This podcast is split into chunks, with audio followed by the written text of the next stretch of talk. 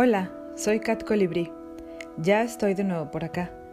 Esta semana tuve muchas actividades afortunadamente y me atrasé un par de días con el podcast, pero aquí está. Nuestro tema de hoy, los celos como emoción super mega archidestructiva versus autoconfianza como antídoto. Bueno, vamos lento porque es un tema delicado. Todos sabemos cómo se sienten los celos, ¿cierto? En algún punto de nuestra vida los hemos experimentado en mayor o menor medida. Sin embargo, poco sabemos del origen de esta emoción. ¿De dónde viene? ¿Por qué siento de esta manera? Hay quienes piensan que se debe a la personalidad, pero no es así. Esta forma de reaccionar no es algo con lo que se nace, es algo que se aprende a lo largo de nuestras vidas. ¿Qué son los celos? Los celos son la mezcla de apego y miedo.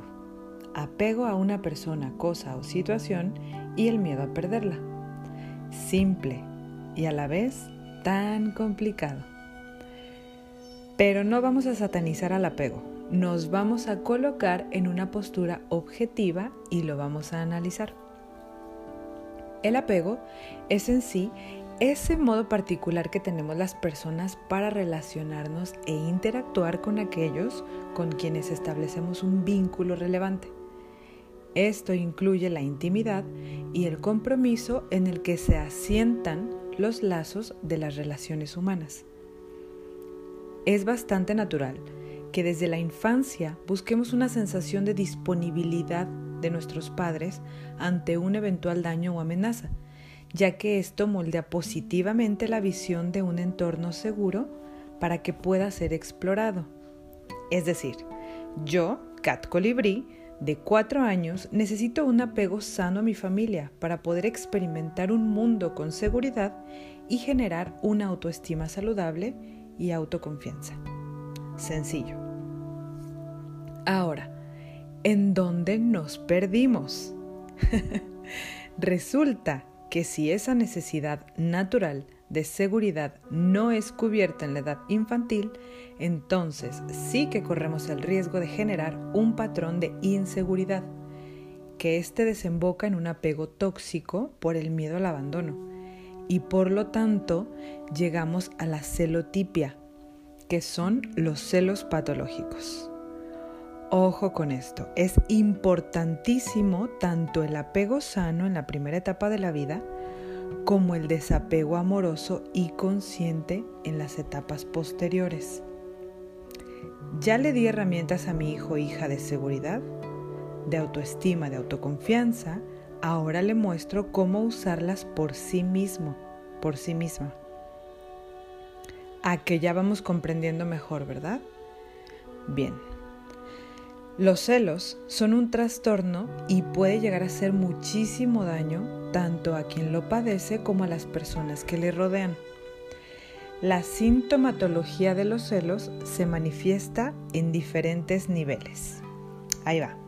Nivel cognitivo. Esto es los pensamientos distorsionados sobre la posibilidad de infidelidad y percepción exagerada y amenazante de la realidad. 2.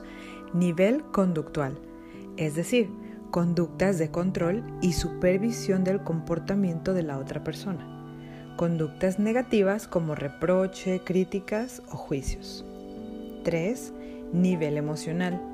Sentimientos negativos hacia el entorno con el que se relaciona la otra persona, es decir, sus amigos, su familia, sus compañeros de trabajo, sus gustos y hasta sus aficiones personales.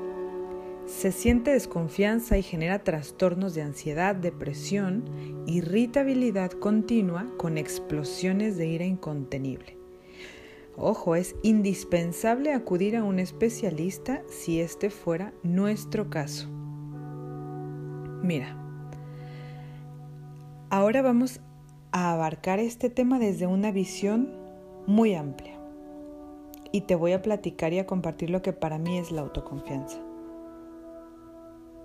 Una visión amplia y cósmica de este tema, para mí, sería pensar que nada ni nadie nos pertenece. El hecho de creer, porque déjame decirte que solo es una creencia limitante, que podemos tener el control de una persona para que no se vaya, de una situación para que no cambie o de una cosa para que no se acabe, lo único que va a generar es dolor y sufrimiento. Eso te lo puedo asegurar. ¿Qué pasaría si asumimos que el universo está en constante movimiento y nosotros con él?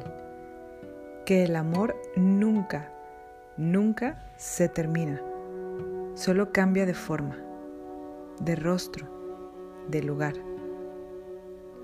¿Qué pasaría si confiamos en el flujo del universo, de sus cambios, de nuestras experiencias como simples aprendizajes para la vida. ¿Qué pasaría si amamos incondicionalmente con la certeza de que al amar, yo ya estoy ganando? Al amarte a ti, me amo a mí misma. Al ser libre yo, te libero. ¿Qué pasaría si solo confiamos? ¿Sabes qué pasaría? Que gozaríamos de las personas y de las situaciones en el momento presente sin ansiedad ni estrés. Que sabríamos soltar sin dolor y cerrar con amor los ciclos de nuestra vida. Pasaría que estaríamos vibrando en la totalidad de la frecuencia del amor. A eso le llamo yo autoconfianza. que lleva su tiempo y su trabajo interno llegar a ese punto, pero es posible. Te lo digo por experiencia. ¿Te gustó? ¿Te resonó? ¿Te puso a pensar? ¿A sentir? ¿Te cayó muy mal lo que escuchaste? Se vale. Si te gustó, por favor, comparte y síguenos en redes sociales. Facebook, Instagram o Spotify como Colibrí Dorado. Si quieres profundizar más en el tema o crees que necesitas ayuda o acompañamiento, no dudes en ponerte en contacto con nosotras. Nosotras te podemos ayudar. Gracias, gracias, gracias por escucharme. Te envío un abrazo amorosísimo. Namaste. you